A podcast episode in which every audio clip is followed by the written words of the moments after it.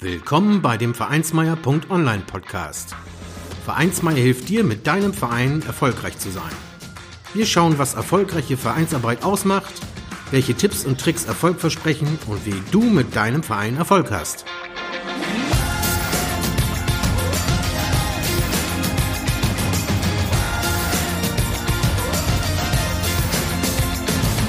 Und hier kommt dein Gastgeber, Carsten Schaschanski. Moin Moin und herzlich willkommen zur 54. Folge des Vereinsmeier.online Podcast. Dieses Mal bin ich im Gespräch mit Falk Golinski. Und wer gut aufgepasst hat, weiß, dass Falk schon einmal in der 41. Folge zu Gast war. Falk ist Autor des Buches Moderne Vereinsorganisation, welches mittlerweile in der zweiten Auflage erschienen ist. Wir haben uns in dieser Podcast-Episode die Frage gestellt, was Vereine und die damit verbundenen Ehrenamtlichen nach Corona-Lockdowns und strengen Landesverordnungen für einen Neustart nach dieser Zeit tun können.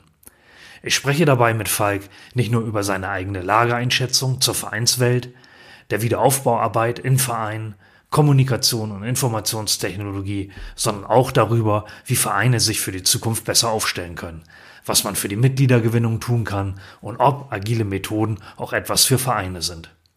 Darüber hinaus erfährst du, wie man mit gutem Kaffee die Vereinsorganisation verbessern kann und was Ehrenamtliche und Vereine bekommen können, wenn sie sich an Falk wenden. Zum Schluss hat er noch eine Überraschung für alle Zuhörer und Leser von Vereinsmeier.online. Aber nun auf in das Interview mit dem Vereinsprofi Falk Golinski. Herzlich willkommen, Falk. Wir haben ja schon einmal in der Folge 41 moderne Vereinsorganisationen zusammen gesprochen. Kannst du dich selbst dem Zuhörer noch einmal vorstellen für alle die, die das Interview noch nicht gehört haben? Hallo und guten Tag, Carsten, und hallo und guten Tag an alle, die zuhören. Ja, ich bin Falk Golinski, bin verheiratet, komme aus dem wunderschönen Frankfurt-Oder und ich beschäftige mich leidenschaftlich mit den ganzen Themen rund um die Organisationsentwicklung, moderne Arbeitsweisen und vor allen Dingen, wie kann man tatsächlich auch Zusammenarbeit neu denken, dass es ja, dass die Organisation und der Verein letztendlich gut in die Zukunft starten kann und gut in der Zukunft zurechtkommt. Ja, nun sind ja viele Vereine aktuell mehr oder weniger von Corona betroffen. Ähm, wie schätzt du deren Lage ein? Was sind deine aktuellen Erfahrungen? So einfach lässt sich die Frage tatsächlich gar nicht beantworten, weil es wirklich darauf ankommt, welcher Vereinszweck tatsächlich gelebt wird. Also ich glaube, dass Sportvereine extrem gebeutelt sind, jetzt gerade in der aktuellen Corona-Zeit, weil der Sport, speziell auch Kontaktsport, gar nicht mehr so möglich ist. Also gerade Sportarten, die in der Halle stattfinden, da gibt's ja in den jeweiligen Bundesländern unterschiedliche Regelungen, die einzuhalten sind. Zum Beispiel beim Fußball gibt es ja die Regelung, man darf keinen Kontakt miteinander haben, man soll anderthalb Meter Abstand halten. Das ist natürlich bei Fußball ein bisschen schwierig, also wenn es in der Halle stattfindet. Dann gibt es sicherlich andere Sportarten, die nach wie vor gut laufen, also alles, was irgendwie draußen stattfindet. Dann gibt es aber auch Vereine, die ganz andere Themenfälle haben, also wie Kunst und Kultur oder ähm, Musik oder was auch immer. Und da ist die Lage tatsächlich sehr, sehr unterschiedlich. Also es gibt Vereine, die waren da wirklich sehr kreativ, die haben sich neue Formate auf, ausgedacht, die haben das dann auch auf Online-Plattformen gemacht. Oder auch äh, bei uns im Verein wurde zum Beispiel Yoga über Zoom äh, durchgeführt. Das geht dann auch. Aber bestimmte Dinge gehen eben nicht. Und das ist natürlich so eine Sache, wo der ein oder andere Verein schon sehr drunter leidet und wo die Vereine wirklich gucken müssen, wie kommen sie damit klar. Aber es gibt eben Vereine, die profitieren sogar davon. Es gibt Vereine, ja, da ist es ein bisschen schwierig. Und ja, heutzutage müssen die Vereine da einfach ein Stück weit kreativ und erfinderisch werden. Und das ist natürlich, ja, eine, eine schwierige Geschichte eigentlich. Aber ich glaube, dass die Vereine eine gute Ausgangslage haben, wenn sie eben gut miteinander arbeiten. Und ähm, es zeigt eben, wo in der Vergangenheit vielleicht Defizite waren und ähm, was schon gut läuft. Ja, bin ja selbst eins meiner beiden Ehrenämter ist ja in einem Fußballclub tatsächlich und da ist natürlich das eine Thema, dass wir im Vorstand eine Weile nicht zusammenkommen konnten und das andere natürlich, was du angesprochen hast, dass Kontaktsport gar nicht ging. Also wir sind so froh, dass jetzt in Niedersachsen quasi die neue Fußballsaison wieder anläuft haben aber auch einen sehr familiären Club, so dass wir da natürlich vom Zusammenhalt nicht so gefährdet waren, dass es auseinanderbrach oder die Leute weglaufen. Das ist natürlich teilweise in städtischen Clubs und so auch ein bisschen anders. Ja, von daher kann ich das sehr gut nachvollziehen, was du da Ja. beschreibst. Ja, ja, und vielleicht noch ergänzend. Oft ist ja auch die finanzielle Lage tatsächlich äh, so eine Sache, weil gerade Vereine, die von Sponsorengeldern profitieren, wenn jetzt zum Beispiel der Sponsor durch Kurzarbeit oder durch andere Themen jetzt auch selbst in eine finanzielle Notlage gerät, dann kann er natürlich nicht mehr den Verein sponsern. Also das ist so eine Sache. Oder gerade im Sportumfeld ist es ja so, dass vielleicht der ein oder andere Verein noch eine Kneipe am Stadion betreibt. Auch das ist natürlich schwierig. Und ja, da, da fallen eben auch bestimmte finanzielle Mittel jetzt auf einmal weg. Andererseits öffnen sich wieder neue Fördertöpfe, aber auch das muss man erstmal wissen und da muss man erstmal rankommen. Also es ist wirklich eine sehr, eine sehr unterschiedliche Situation für die jeweiligen Vereine, also je nachdem, wo, ähm, womit sich die Vereine beschäftigen. Mhm. Ja, also bei, bei uns ist das auch im Vereinsheim letztendlich zum Beispiel der Mittelpunkt des Vereines und wenn das zu hat, dann leidet das Vereinsleben Mhm. tatsächlich äh, Mhm. schwer. Ne? Ähm, Ja. das ist ja in der Tat auch bei sehr, also nicht nur beim Fußball, Vereinsheime haben ja auch Spielmannszüge etc. Ne? Ähm, und ja, das ist schon schwer, das Mhm. äh, stimmt. Was natürlich auch die aktuelle Lage gezeigt hat, dass der ein oder Verein, der ein oder andere Verein schon auf, ich würde mal sagen, auf wackeligen Füßen steht. Also es gibt Vereine, die immer gerade so, ich sag mal, durchs Jahr kommen.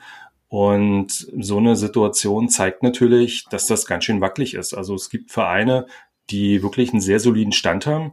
Und die sind richtig gut durch diese Krise gekommen. Also da ist spürbar keine Veränderung.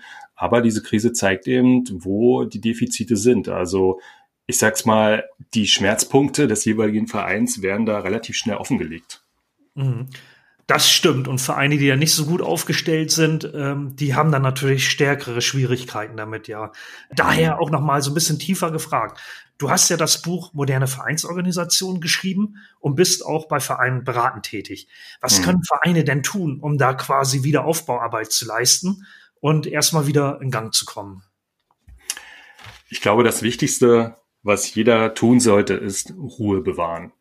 Also es bringt überhaupt nichts, irgendwie Panik zu schieben oder jetzt irgendwelche Dinge loszutreten, um jetzt irgendwie irgendwas zu retten. Weil ich glaube, die Situation, die ist jetzt so, dass man sie relativ gut überblicken kann. Und in dem Moment, wo man Ruhe bewahrt, kriegt man auch oder bekommt auch einen ganz anderen Blick für die Situation an sich. Und ich kenne das auch aus dem privaten Umfeld, wenn es manchmal stressig wird, dann fallen einem die besten Dinge nicht ein. Und in dem Moment, wo man einmal durchatmet, Ruhe bewahrt, dann kommt man tatsächlich auch auf Ideen. Und was hier wirklich hilft, ist, an die Sachlage, an die Sachlage wirklich ganz nüchtern ranzugehen und zu gucken, wo haben wir aktuell die größten Probleme oder, oder wo sind aktuell die größten Handlungsfelder und vor allen Dingen, in welchen Rahmenbedingungen befinden wir uns jetzt gerade mit unserem Verein, also je nachdem, was der Verein macht. Und dann ist es natürlich wichtig zu gucken, wie können wir beginnen. Also ich vergleiche das immer gerne mit einer Torte. Wenn du eine Lieblingstorte hast und dann isst du die ja auch nicht komplett, sondern suchst dir das Stück raus, was jetzt gerade vielleicht am wichtigsten oder bei der Torte eben am leckersten ist. Und alles andere bleibt erstmal liegen. Und so ist das auch mit dem Verein. Also man muss wirklich gucken, was ist jetzt wirklich wichtig? Wo können wir jetzt wirklich anpacken, dass wir die nächsten Schritte gehen können? Und und da ist es manchmal so, dass weniger mehr ist. Also es müssen nicht immer gleich die großen Dinge sein. Manchmal reicht es wirklich, vielleicht kleine Dinge anzupacken und zu gucken, was hilft uns jetzt in der aktuellen Situation. Und das denke ich mal, das ist wichtig, dass man da so rangeht und jetzt nicht die großen Brocken vor sich herschiebt, sondern wirklich Ruhe bewahren, nüchtern an die Sache rangehen und gucken, was sind die Dinge, die man als nächstes tatsächlich angehen kann. Ja, also so ein bisschen Schritt für Schritt. Genau. Ja, wenn wir da mal so auf so ein paar einzelne Themen ein äh, bisschen genauer gucken, wie ist es da zum Beispiel mit der Kommunikation, um als Verein dann nach der Corona-Zeit oder nach dem Lockdown alle wieder an Bord zu holen? Was kann ein Verein oder die Ehrenamtlichen dort tun? Hm. Ja, Kommunikation ist ja eigentlich die Königsdisziplin schlechthin. Und ich denke, gerade in der Corona-Zeit hat sich offenbart, wo Kommunikation gut funktioniert oder wo sie, ich sag mal, besser sein könnte. Und was, also was ich als Verein immer anbieten würde, wäre, dass man wirklich echte Ansprechpartner hat, dass man erstmal guckt, ähm, wie, wie können wir eigentlich miteinander kommunizieren oder wie kommunizieren wir überhaupt? über welche Kanäle kommunizieren wir? Gibt es vielleicht irgendwelche Defizite oder sind bestimmte Informationen gar nicht vorhanden? Also Mitglieder haben einfach Fragen und die wollen gerne, dass jemand zuhört oder die wollen einen Ansprechpartner haben und andersrum ja genauso. Also der Vorstand, der kann sich ja mal viel ausdenken, aber man weiß ja eigentlich nie so richtig, ob man auf der richtigen Spur ist. Deswegen ist es ja auch wichtig, mit den Mitgliedern zu reden, mit den Mitgliedern zu sprechen, um zu gucken, ähm, welche, welche Themenfelder sind jetzt tatsächlich gerade wichtig. Und wenn die Kommunikation natürlich vorher schon nicht so gut war, dann macht es ja die Situation jetzt mit Corona tatsächlich noch ein Stückchen schwerer. Also deswegen ist es wirklich immer wichtig, auch mal über Kommunikation zu kommunizieren oder mal zu gucken, wie wollen wir eigentlich miteinander reden, wie wollen wir miteinander umgehen, wie können wir unsere Kommunikation verbessern. Und das findet tatsächlich eher selten statt, dass sich Organisationen, also egal ob jetzt Verein, Wirtschaft, Verwaltung, dass die sich manchmal zu wenig Gedanken um die Kommunikation machen. Ja, also ein wichtiger Punkt, ähm, dem man im Verein dann durchaus auch eine hohe Priorität geben soll. Auf jeden Fall, auf jeden Fall. Ja.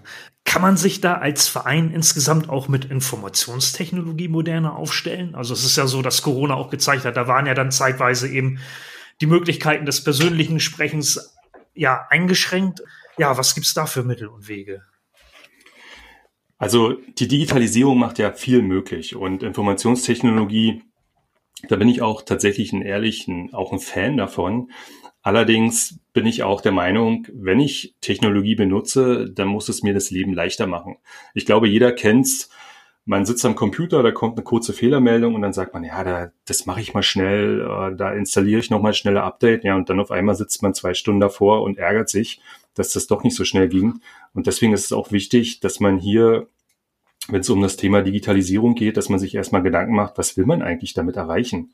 Und ich habe zum Beispiel auch in meinem Buch geschrieben, äh, der Verein und die digitale Welt, dass es eben wichtig ist, sich tatsächlich erstmal äh, zu orientieren, wozu wollen wir das überhaupt machen?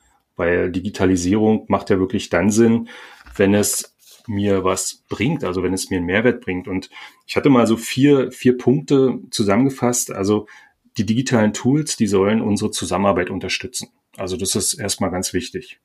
Dann sollen die digitalen Tools natürlich auch unseren zeitlichen und unseren räumlichen Spielraum erhöhen. Weil wir müssen heutzutage ja nicht mehr sofort an einem Ort sein, sondern wir können eben gucken, äh, wie schalten wir uns mal schnell zusammen, um vielleicht Dinge zu klären. Und digitale Tools sollen dazu da sein, auch unseren Verein zu professionalisieren. Also je besser man damit umgeht, umso besser ist letztendlich auch mit der Zusammenarbeit mit Fördermittelgebern, mit Sponsoren, mit Mitgliedern etc. Und ganz, ganz wichtig ist, dass digitale Tools natürlich die echte Kommunikation nicht ersetzen. Also digitale Tools können uns helfen, den Arbeitsalltag oder den Alltag im Verein zu erleichtern, aber ersetzen natürlich nicht die echte Kommunikation. Und ich persönlich bin mittlerweile auch kein Freund mehr von E-Mails. Also ich bin ein Fan von Kommunikationsplattformen. Und weil man da die Kommunikation viel zielgerichteter steuern kann. Und da gibt's verschiedene, verschiedene Angebote, die sind auch äh, kostenfrei stellenweise. Und da sollte auch der Verein einfach mal ausprobieren. Was ist, was ist für ihn gut? Was kann er da nutzen? Was bringt einen Vorteil? Und ähm, wichtig ist an der, an der Stelle natürlich, dass man äh, jetzt nicht sagt, es gibt das ein, es gibt, also es gibt nicht ein Tool, was alles kann, sondern es gibt ganz, ganz viele Sachen, aber man muss sich tatsächlich erstmal Gedanken machen, wofür brauche ich es überhaupt? Und das ist auch, denke ich mal, ein generelles Problem, dass es gibt wahnsinnig viel, und das ist manchmal zu viel. Und lieber klein anfangen, auch hier wieder Schritt für Schritt, vielleicht so eine Kommunikationsplattform sich aufbauen und äh, damit vielleicht wirklich adressatengerechter kommunizieren, themenorientierter kommunizieren. Und das ist eben auch ein wichtiger Schritt. Und ich persönlich mag zum Beispiel überhaupt keine WhatsApp-Gruppen, weil die mich stellenweise wirklich nerven. Aber das kann man tatsächlich heutzutage anders lösen mit, mit einer anderen äh, Kommunikationsplattform. Aber man muss sich da wirklich Gedanken machen. Und vor allen Dingen, man darf nicht vergessen, ähm, nicht jeder ist technikaffin. Es gibt ganz unterschiedliche Menschen, die ganz unterschiedlich mit Technologie umgehen. Aber ich glaube, in dem Moment, wo man den Leuten zeigt, wie das funktioniert und was man damit machen kann, dann, dann funktioniert das auch gut. Weil Stichwort digitale Teilhabe. Es nützt ja nichts, wenn wir alles digitalisieren, aber keiner weiß, wie man damit umgehen soll. Und ähm, wie gesagt, die Technik muss unser, muss unsere Arbeit unterstützen, auch unser Engagement unterstützen und nicht, dass wir zum Schluss mehr mit der Technik zu tun haben als äh, mit unseren Mitgliedern. Das wäre natürlich dann an der Stelle nicht so gut. Ja, ähm, das, das macht natürlich Sinn. Ähm, Im Vereinsmeier-Blog ähm, oder auch im Podcast wurde ja auch schon die eine andere Vereins-App vorgestellt, ähm, die man dann nutzen kann. Aber wichtig mhm. ist natürlich, und deswegen finde ich auch die vier Punkte sehr gut, die du angesprochen hast, ähm, dass man sich einmal überlegt, was will ich denn damit eigentlich erreichen und was soll da so der Kommunikationsmix sein, eigentlich der ideale für meinen Verein? Eben auch mhm. die klassische Kommunikation nicht vergessen dabei. Ja, damit man überhaupt auch die richtigen Tools sich hernimmt und die nicht einfach mhm. aus Prinzip einsetzt und ähm, ja nachher mehr Arbeit hat oder die Kommunikation dann doch nicht besser läuft, sondern äh, da finde mhm. ich schon ganz gut, dass man sich den Elefanten da einmal so in Scheiben schneidet und eben sich auch die vier mhm. Punkte überlegt, die du angesprochen hast, ja. Genau. Ja, und man darf ja an der Stelle nicht vergessen, Manchmal hat man ja vielleicht ähm, technikaffine Menschen im Verein, die vielleicht auch einen Server mal aufsetzen können für den Verein. Aber was ist, wenn derjenige sagt, ähm, ich gehe jetzt oder der gewinnt im Lotto und ist jetzt ein Jahr auf Weltreise? Dann hat man ein Problem. Und das ist zum Beispiel auch so ein Punkt, wenn ich digitale Tools einsetze, dann muss es so sein, dass mindestens zwei oder drei Leute diese Tools auch administrieren können. Also dass dieses Know-how auch im Verein bleibt. Es sei denn, man hat so viel Geld im Verein, dass man sich eine Firma leisten kann und das beauftragt. Das geht natürlich auch. Aber ich finde, bestimmte Dinge, da ist der Verein zum Beispiel auch ein guter Personalentwickler, um ihn so Know-how tatsächlich auch äh, ja, zu halten und auch weiterzuentwickeln. Ja, also häufig genug gibt's ja tatsächlich in Vereinen dann Lösungen, die hat jemand mal eingeführt, ganz ambitioniert und die sind dann ja liegen geblieben, wo die Person dann nicht mehr im Verein war oder nicht mehr so aktiv sein konnte. Das macht natürlich mhm. keinen Sinn. Das müssen tatsächlich Lösungen sein, die sehr praktikabel sind, leicht zu administrieren und ähm, ja, wie du schon sagst, also wo dann mindestens auch zwei, drei Leute das Wissen haben. Und ich glaube auch sowas, also meine persönliche Erfahrung hilft auch im Alltag, ne, dass dann, weiß ich mal, eben neues Mitglied anlegen etc., dass es nicht nur von einer Person abhängt, sondern mhm. ähm, wenn das mehrere administrieren können, mehrere Funktionen, dann macht man ja auch für den Einzelnen die Arbeit leichter. Hm. Genau. Ja, du bist ja ein Profi, sag ich mal, und das zeigt auch dein Buch der Vereinsorganisation. Wenn wir da einmal einen Blick auf das Thema Vereinsorganisation werfen, ähm, gibt es da noch spezifische Themenfelder, in der ein Verein sich besser für die Zukunft aufstellen kann? Da gibt es tatsächlich Themenfelder und es ist nicht nur eins, es sind immer mehrere Themenfelder, weil irgendwie spielt alles immer zusammen. Ein Themenfeld, was mir persönlich auch sehr am Herzen liegt, ist dass man oder dass die Vereine sich ein Grundverständnis für Organisation aneignen. Und in dem Moment, wo ich quasi weiß, wie so ein Verein funktioniert, also der Verein ist ja wie so ein Baukastensystem. Ne? Ich kann ihn auseinandernehmen, ich kann ihn zusammensetzen und je nachdem, wie ich den zusammensetze, funktioniert er auch anders. Und da bietet zum Beispiel die Aufgabenmatrix eine ganz, ganz wichtige Ausgangslage. Das ist auch in dem Buch sehr gut beschrieben. Die ist auch kostenfrei downloadbar, weil weil durch diese Aufgabenmatrix kann ich erstmal festhalten, welche Themenfelder habe ich überhaupt in meinem Verein. Also auch welche Aufgabenfelder. Und aufgrund dieser Basis kann ich ganz, ganz viel machen. Also ich kann mit dieser Aufgabenmatrix kann ich meine, meine Ordnerstruktur festlegen, also den digitalen Ordner. Ich kann damit meine meine Kommunikationsplattform strukturieren, ich kann damit Wissensmanagement betreiben, ich kann damit äh, Mitglieder suchen, indem ich sage, ich habe hier ein Aufgabenfeld, das ist noch nicht besetzt. Da kann ich ganz, ganz viel machen. Und das ist eben für mich eine ganz, ganz wichtige Grundlage. Und das kann ich wirklich nur jedem Verein empfehlen, auch die Zeit zu nutzen und zu sagen, wir gucken uns mal an, was haben wir überhaupt und vor allen Dingen, wer macht's eigentlich? Weil oftmals ist es so, dass es Aufgaben gibt, die sind, werden irgendwie erledigt, aber keiner weiß, wer es, wer, wer macht es überhaupt. Oder man stellt eben fest, dass es Leute gibt, äh, die machen die Aufgaben doppelt. Das ist auch nicht gut, weil die Zeit als Ehrenamtler ist ja begrenzt. Und deswegen sollte man das tatsächlich gucken, wie ist die Aufgabenverteilung in dem Verein. Und die Aufgabenmatrix bietet da eine, wirklich eine sehr gute Grundlage, auch so eine Themenfelder sichtbar zu machen. Und das ist eben auch schon das nächste Feld, Aufgabenverteilung. Also wie sind die Aufgaben verteilt?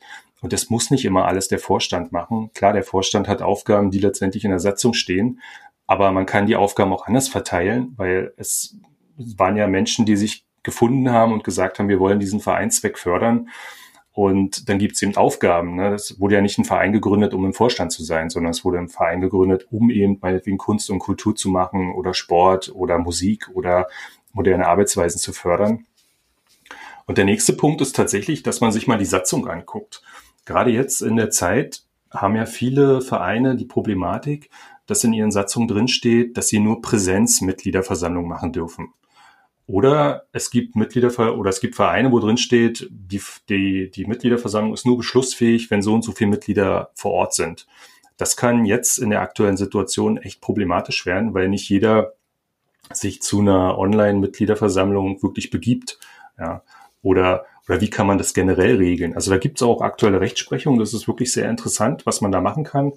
Und meine Empfehlung ist hier an der Stelle wirklich einfach also Einfachheit, also wirklich die Dinge einfacher lassen. Also jetzt nicht die Satzung noch komplizierter machen, wie sie vielleicht ohnehin schon ist, sondern wirklich vielleicht auch ein paar Punkte rauszustreichen. Also wie zum Beispiel so eine Geschichte mit, ähm, mit einer Mindestanzahl von Mitgliedern etc. pp. Klar, bei ganz, ganz wichtigen Entscheidungen, also wie zum Beispiel, wenn es darum geht, den Verein aufzulösen, dann würde ich da wirklich eine, eine gewisse Hürde einbauen. Aber gerade so, wenn es um wichtige Entscheidungen geht, wie eine Vorstandswahl oder die Entlastung des Vorstands oder, oder den Haushaltsplan beschließen, das sind ja alles so eine Sachen. Es wäre dann irgendwie nicht so schön, wenn man dann die Mitgliederversammlung ein paar Mal wiederholen muss, so lange, bis man die Mehrheiten hat oder außerordentliche Mitgliederversammlung einzurufen. Ja, und letztendlich der nächste Punkt, die Webseite. Die Internetseite ist nach wie vor ein ganz, ganz wichtiges Thema für Vereine und, aber ich glaube, das ist ein Thema für sich. Dann das ganze Thema Zeitmanagement. Also wie investiere ich meine Zeit für was? Und ein Thema, was mir wirklich sehr am Herzen liegt, ist das ganze Thema Vernetzung. Also ich habe den Eindruck, dass viele Vereine, die machen einen guten Job innerhalb ihres Vereins, aber gucken nicht, was es noch gibt oder gucken nicht, ob es noch weitere, ähm, ich sag mal, Know-how-Träger gibt oder auch mal sich mit einem anderen Verein zusammenschließen und zu sagen, wie macht ihr das? Ach, so macht ihr das gut. Und das merke ich zum Beispiel immer in meinen Seminaren, dass das oft nicht nur das Thema ist, sondern auch die Menschen, die dann untereinander einfach sich austauschen, die sich vernetzen. Und das ist heutzutage so wichtig, diese Vernetzung untereinander, weil man da wirklich voneinander profitieren kann, also Wissen, Erfahrung austauschen kann. Und das sind eigentlich die Schwerpunkte schlechthin, gerade auch in der aktuellen Zeit. Mhm. Wenn ich, wenn ich höre Aufgabenmatrix, also das hört sich sehr sinnvoll an. Und, und wenn ich so überlege, natürlich guckt man mal, wer hat eigentlich welche Aufgaben, wie hängt das alles zusammen. Aber man braucht ja alleine sowas schon, wenn ich mal an das Thema DSGVO denke oder so. Daran kann man mhm. sich auch klar werden, wer geht eigentlich wie mit welchen Daten um etc. und so. Und da kann es natürlich nicht schaden, wenn sich ein Verein da wirklich auch ganz sachlich und, und ja auf die Art und Weise auch einen Überblick verschafft. Ja, und ich finde auch den Tipp mit der Satzung ganz toll, wenn ich da alleine dran denke, dass da häufig genug drin steht, dass die Einladung halt auch über die Zeitung zu kommunizieren ist. Äh, und in vielen mhm. Regionen ist es mit den Zeitungen ganz dünn geworden. Da muss man das über soziale Medien machen oder dann die Leute doch persönlich nochmal einladen oder per Briefen schreiben an die Mitglieder. Aber das macht natürlich Sinn, sowas mal zu durchforsten und zu gucken, ist sowas noch zeitgemäß?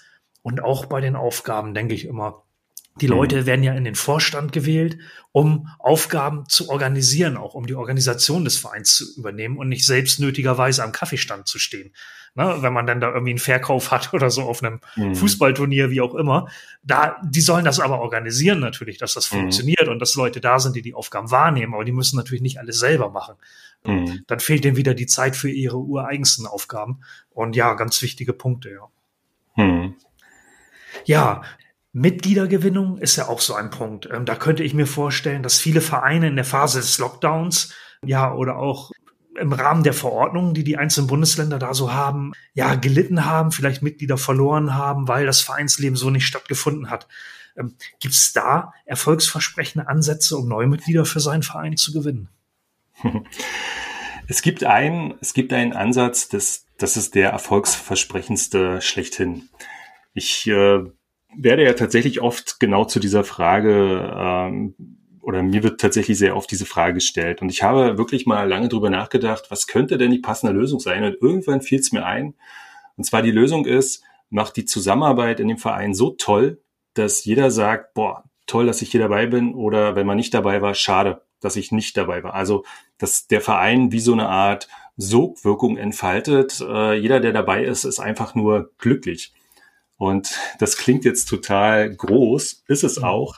Und wie man das tatsächlich ausgestaltet, das ist natürlich äh, dann die große, die große Herausforderung für den Verein und die große Herausforderung generell für die Menschen, die sich da aktivieren.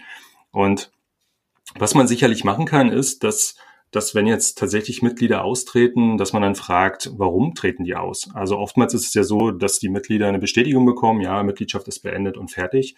Aber man kann ja mal mit dem Mitglied reden. So, warum ist es denn ausgetreten? Gab es Vorfälle? Ist irgendwas, was vielleicht nicht so geklappt hat? Oder war der Mitgliedsbeitrag zu hoch? Kann man irgendwie unterstützen? Und ich habe zum Beispiel auch in der Corona-Zeit jetzt erlebt, wir hatten dann unseren Mitgliedern mitgeteilt, dass Sport nicht mehr funktioniert und da kam auch gleich eine Kündigung von einem. Aber ich glaube, für den war das nur gerade eine Erinnerung dafür, dass er sowieso kündigen wollte. Also das ist meine Meinung. Und mhm. wir haben tatsächlich eher Nachfragen bekommen für, für, für den Sport nach Corona als jetzt tatsächlich Austritte.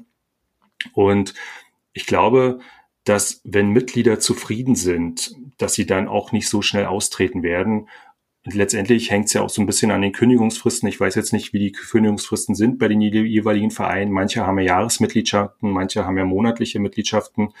Und die Frage ist natürlich, wie geduldig sind Mitglieder? Also haben die jetzt Verständnis für die aktuelle Situation und merken die, dass der Vereinsvorstand oder dass der Verein sich bemüht, aber es geht gerade nicht aufgrund der Hygienebestimmungen? Oder merken die, naja, der Verein kümmert sich gar nicht. Ne? Und wenn sie es jetzt nicht hinkriegen, naja, dann will ich da auch nicht länger sein.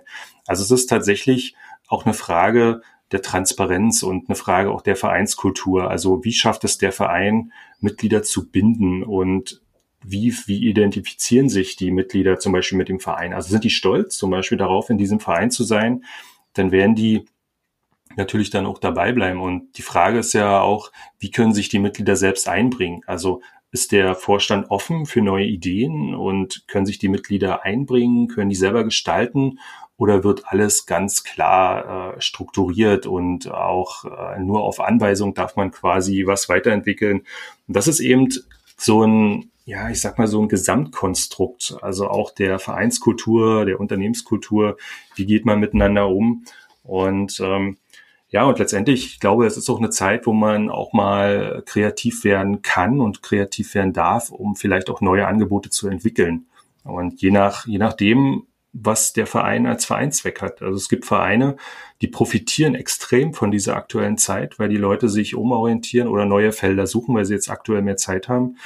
Und dann gibt es eben Vereine, ja, da wird es eben gerade ein bisschen schwieriger. Aber ich glaube, dass äh, es nach wie vor sehr gut möglich ist, Menschen für den Verein zu gewinnen. Und das ist immer die Frage, welchen Mehrwert kann jeder Einzelne aus diesem Verein mitnehmen, auch persönlich. Also jetzt nicht immer nur irgendwelche Dienstleistungen, sondern wirklich dieses Gefühl, ein Teil einer Gemeinschaft zu sein.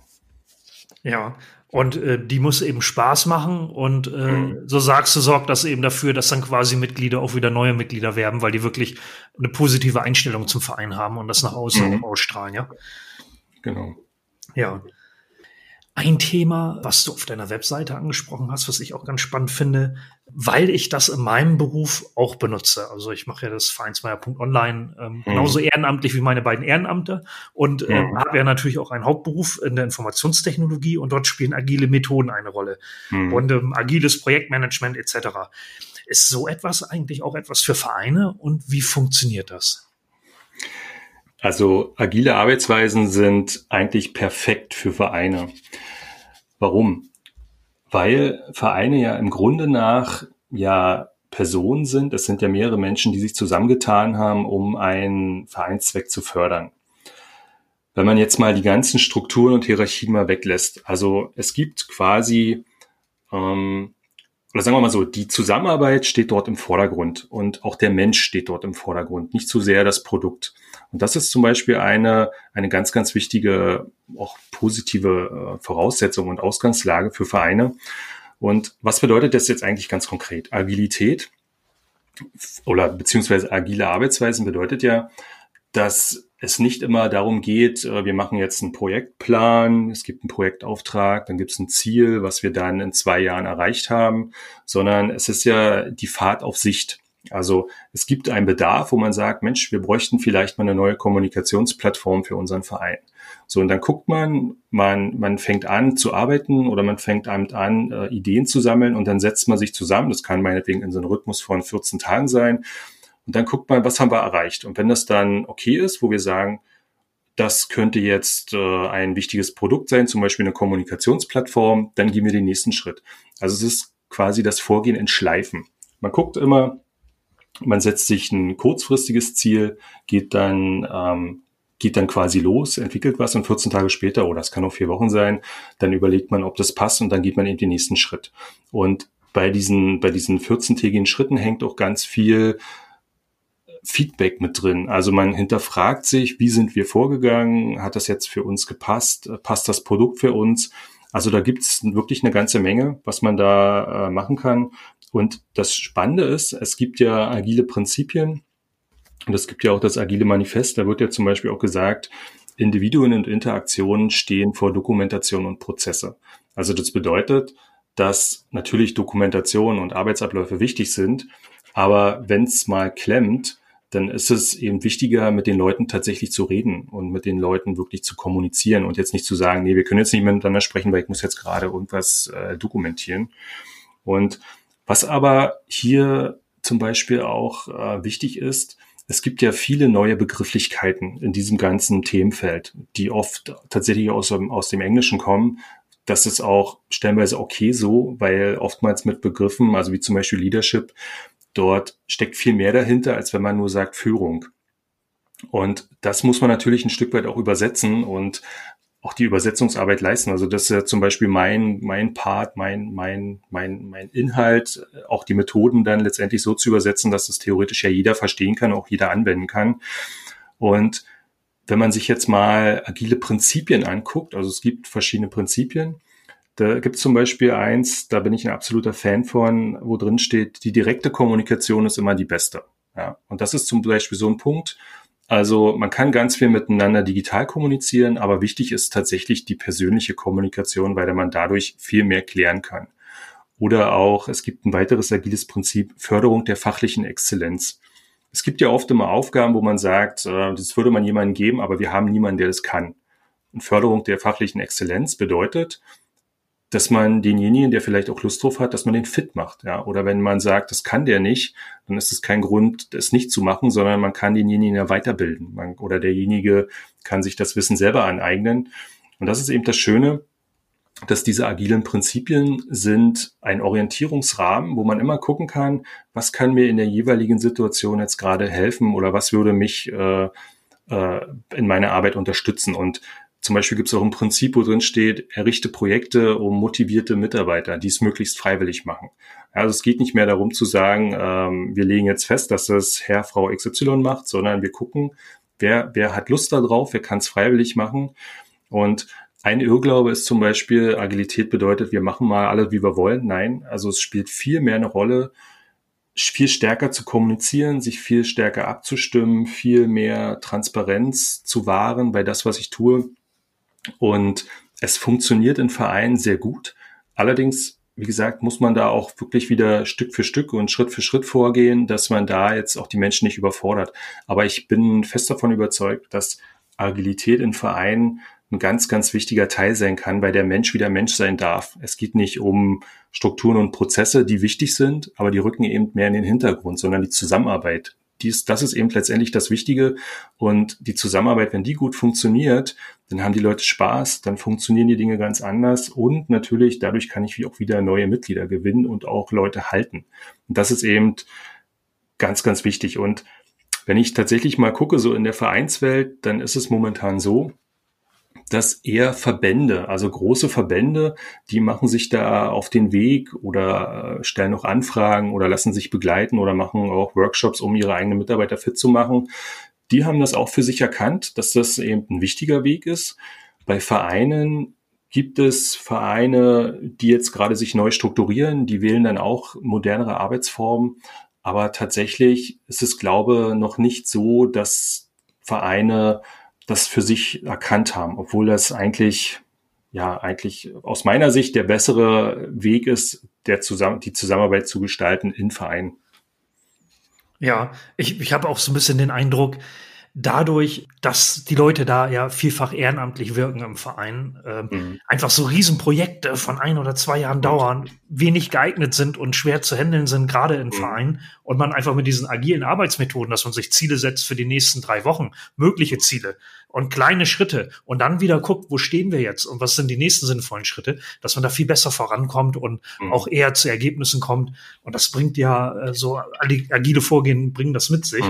Und mhm. ja, das ist ein spannendes Thema. Ich denke auch für ja. Vereine, ja. Ja, ich hatte auch ja in meinem Buch jetzt in der zweiten Auflage die Methode Personal Kanban vorgestellt. Das ist zum Beispiel auch eine schöne Methode, mit der kann man starten, ohne dass man sich erstmal irgendwie verbiegen muss.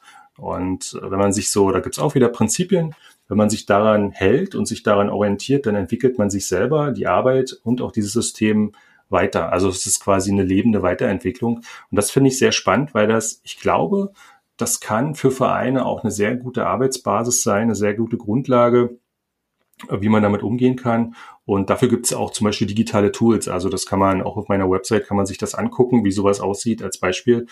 Und ich denke, dass es da wirklich viel gibt und interessant ist, dass damit ja nicht das Alte in Frage gestellt wird, sondern der Werkzeugkasten, der wird jetzt erweitert durch weitere Tools. Also es gibt Dinge, die kann man so machen wie bisher, aber es gibt eben Dinge, die, da, da braucht man einfach neuere Werkzeuge, die anders funktionieren. Und das kann man dann mit agilen Arbeitsweisen tatsächlich tun, indem man seinen Werkzeugkasten wirklich erweitert und damit sich einen viel größeren Handlungsspielraum letztendlich ähm, zur Verfügung stellt als Verein oder generell als Organisation. Mhm. Ja, ähm, deine Webseite, das ist moderne-vereinsorganisation.de. Mhm. Ähm, da hast du ja schon angesprochen, da findet man auch genau diese Themen, ja, richtig. Mhm. Genau, ich verlinke die natürlich nochmal in den Show Notes, so dass äh, ja. man die dann da auch äh, digital nochmal finden kann und den Link entsprechend drücken kann. Ich habe auf deiner Webseite gelesen, dass man mit gutem Kaffee die Vereinsorganisation verbessern kann. Ähm, wie ist denn das gemeint und was ist da dran? Ja, genau. Naja, du weißt doch, ohne guten Kaffee läuft nix und ohne gute Vereinsorganisation, ohne gute Vereinsorganisation auch nicht. Ja, also es ist ja immer die Frage, wenn man sich darüber unterhält, wie kann man zum Beispiel Arbeitsabläufe neu gestalten oder wie kann man jetzt ähm, meinetwegen die Zusammenarbeit neu gestalten, dann könnte man jetzt mit vielen theoretischen Ansätzen kommen oder auch irgendwelche Lehrbücher zitieren. Aber manchmal sind es wirklich die ganz einfachen Dinge, die dann so einen, auch so einen, so einen, so einen großen Aha-Effekt letztendlich erzeugen. Es gibt eine Methode, die ich immer gerne benutze, die heißt äh, How to Make a Toast, also beschreibe, wie du einen Toast machst. Und die Teilnehmenden sollen dann anhand äh, von, also die kriegen dann einen Zettel und einen Stift, also die dürfen es dann nicht schriftlich beschreiben, sondern die müssen es dann visuell darstellen. Und die müssen sich dann eben miteinander austauschen, wie erstellt man denn einen Toast. Und da kommen immer ganz unterschiedliche Ergebnisse bei raus. Und da geht es darum, tatsächlich diesen, diesen Weg, wie man letztendlich ein Toastbrot erstellt, mal zu beschreiben. Und das ist eine Prozessbeschreibung. Und dasselbe funktioniert auch mit Kaffee. Ich hatte das vor kurzem in einem Seminar, was ich anbiete, in einem Online-Seminar. Da war das dann so, da sind wir dann auch darauf gekommen und dann war die Frage, wie macht man einen Kaffee? Wie macht man eigentlich guten Kaffee? Weil es ist ja so, an richtig guten Kaffee kann man sich auch lange erinnern, an schlechten Kaffee leider auch. Und aber an Kaffee, mhm. der nicht geschmeckt hat, hm, naja.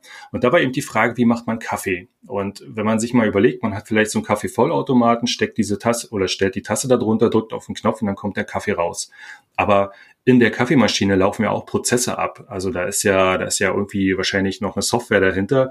Und irgendjemand hat sich ja auch mal Gedanken gemacht, wie das ablaufen soll, das Programm. Und wenn man jetzt mal anfängt, den Kaffee wirklich selber zu machen, also ich habe eine Zeit lang meinen Kaffee wirklich selber gemacht, also selber per Hand gemahlen und ich musste eine Weile ausprobieren und eine Weile experimentieren, wie viel Kaffee ist denn richtig, damit er gut schmeckt? Wie heiß darf das Wasser sein, damit er gut schmeckt? Wie viel Milch muss ich reinmachen? Und irgendwann, nach einer ganzen Weile, hatte ich dann eben rausgefunden, äh, welche Zutaten ich in welcher Reihenfolge und in welchem Umfang kombinieren muss, damit es am Ende wirklich guter Kaffee wird. Das Doofe ist nur, dass ich habe mich da eingeschossen auf eine Tasse. Also wenn die Tassengröße variiert, dann ist das schon wieder anders. Und vor allen Dingen, wenn man dann noch Besuch bekommt, dann ist das auch so eine Sache, man braucht man ewig, um diesen Kaffee herzustellen. Und das ist aber eben so ein schönes Beispiel da, womit man eben wirklich so auch Prozesse mal betrachten kann. Also wenn man sich mal auseinandersetzt, wie gelingt guter Kaffee, dann kann man sich mal die Frage stellen, wie organisiere ich denn eine gute Mitgliederversammlung? Ja, also welche Zutaten braucht es?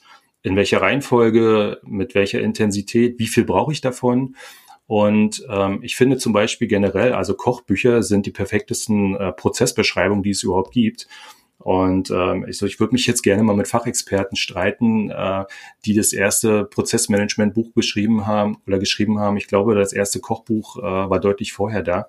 Mhm. Und, und das ist eben auch so ein Punkt, man kann jetzt anfangen, wirklich kompliziert zu denken, aber man kann einfach mal gucken, was habe ich so in meiner, in meinem täglichen Leben, was ich eben übertragen kann auf die Vereinsarbeit. Und da ist Kochen, also die Zutaten hintereinander machen in der richtigen Reihenfolge, das ist eben so ein ganz, ganz wichtiger Punkt, um sich erstmal klar zu werden, ähm, was brauche ich eigentlich, um ein Ergebnis zu erzielen. Und so ist es zum Beispiel, wenn ich jetzt ein neues Mitglied habe, was brauche ich? Ja, brauche ich eine Software, brauche ich ein Schreiben, brauche ich eine Telefonnummer oder wenn ich jetzt eine Mitgliederversammlung organisiere, was brauche ich und wie in welcher Reihenfolge? Und äh, deswegen liebe ich persönlich immer so eine Beispiele, äh, wo man diese Verbindung mal herstellen kann von Dingen, die man täglich hat und Dingen, die man äh, dann im Verein dann nutzen kann. Und von daher guter Kaffee, gute Vereinsorganisation. Ja, ja, spannend. Ähm, ich kann mir auch sehr gut vorstellen, also dass man natürlich seine Prozesse dadurch auf die Reihe bekommt und auch merkt, welche Zutaten mhm. gehören dazu. Und ich kann mhm. mir auch sehr gut vorstellen, natürlich neigt der eine oder andere dazu zu sagen, ja, ich mache die Filtermaschine und lass das dann mal mhm. durchlaufen oder ich hau meinen Toast genau. in den Toaster. Aber wenn dann genau. die ganze Vorstellung zusammenkommt und Einzelne haben dann doch nochmal die Besonderheit, nein, bei meinem Toast mache ich dies oder das mhm. oder bei meinem Kaffee mache ich dies mhm. oder das, wo alle sagen, oh toll, dann hat man mhm. die Besonderheit da drin, die vielleicht für diese Begeisterung sorgt, von mhm. der du vorhin gesprochen hast, dass mhm. alle gern dort sind und ja, Spaß haben und begeistert mhm. sind und man dann doch wirklich nochmal so einen besonderen Mehrwert eben auch hat. Ja. ja. ja, und letztendlich zeigt ja dieses Beispiel alleine schon, wie viele Kaffeesorten es gibt. Ne? Ähm, und ich sag mal, wir Menschen, wir sind ja total vielfältig und genauso ist es ja mit den Vereinen. Also auch die Vereinskultur ist total vielfältig. Und was in dem einen Verein gut funktioniert, kann sein, dass das in dem anderen Verein überhaupt nicht funktioniert. Und das, was vielleicht in dem einen Verein normal ist, ist in dem anderen undenkbar. Ja, also von daher gibt es ganz viele Kombinationsmöglichkeiten, ganz viele ja, Möglichkeiten, Dinge zu gestalten. Und ähm, deswegen ist es eben wichtig, sich damit auch auseinanderzusetzen und zu erkennen, was in dem jeweiligen Verein wirklich wichtig ist. Ja. Ja, ja, spannend. Das passt. Jetzt haben wir ja viel über sehr sachliche Themen gesprochen. Du bist ja nun mhm. auch als Person auch Buchautor. Was hast du denn persönlich noch für die Zuhörer im Petto, ähm, da du ja auch beratend tätig bist? Es gibt das mhm. Buch, ja, es gibt deine Beratung. Was können Vereine und Ehrenamtliche bekommen, wenn sie sich an dich wenden?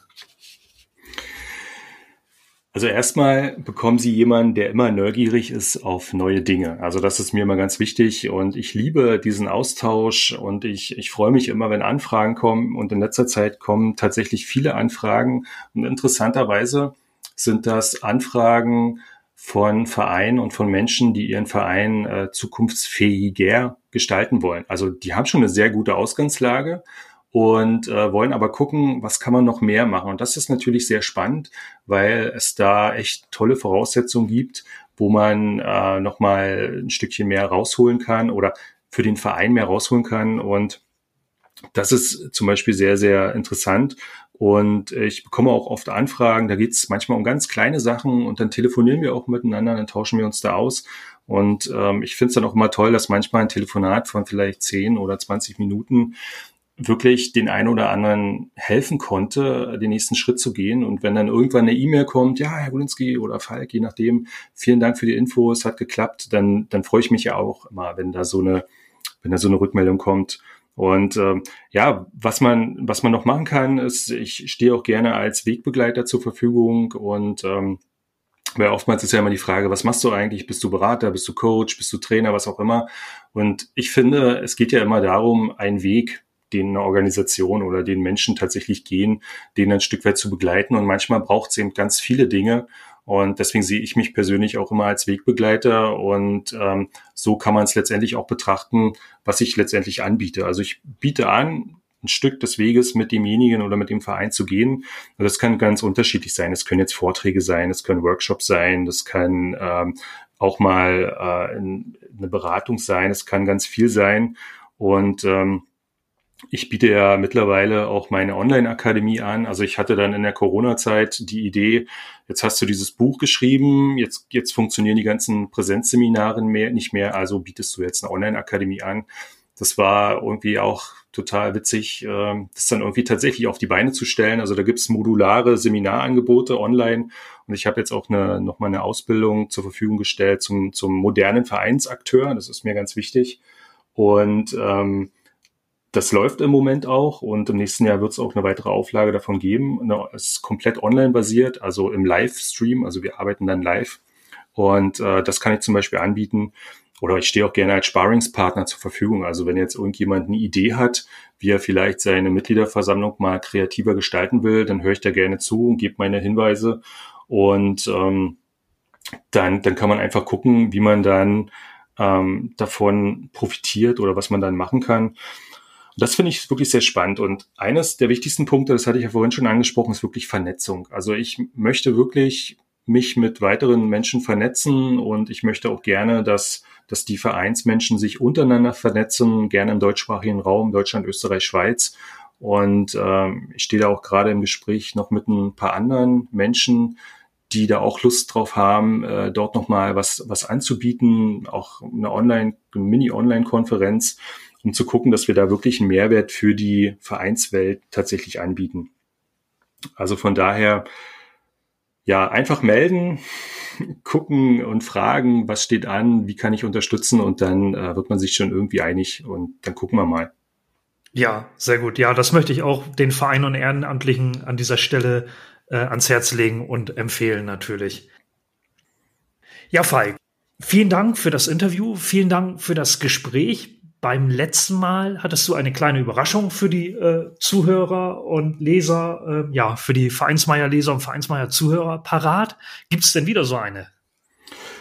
Na, selbstverständlich. Also, wenn man erstmal eine Tradition beginnt, dann sollte man die auch fortführen.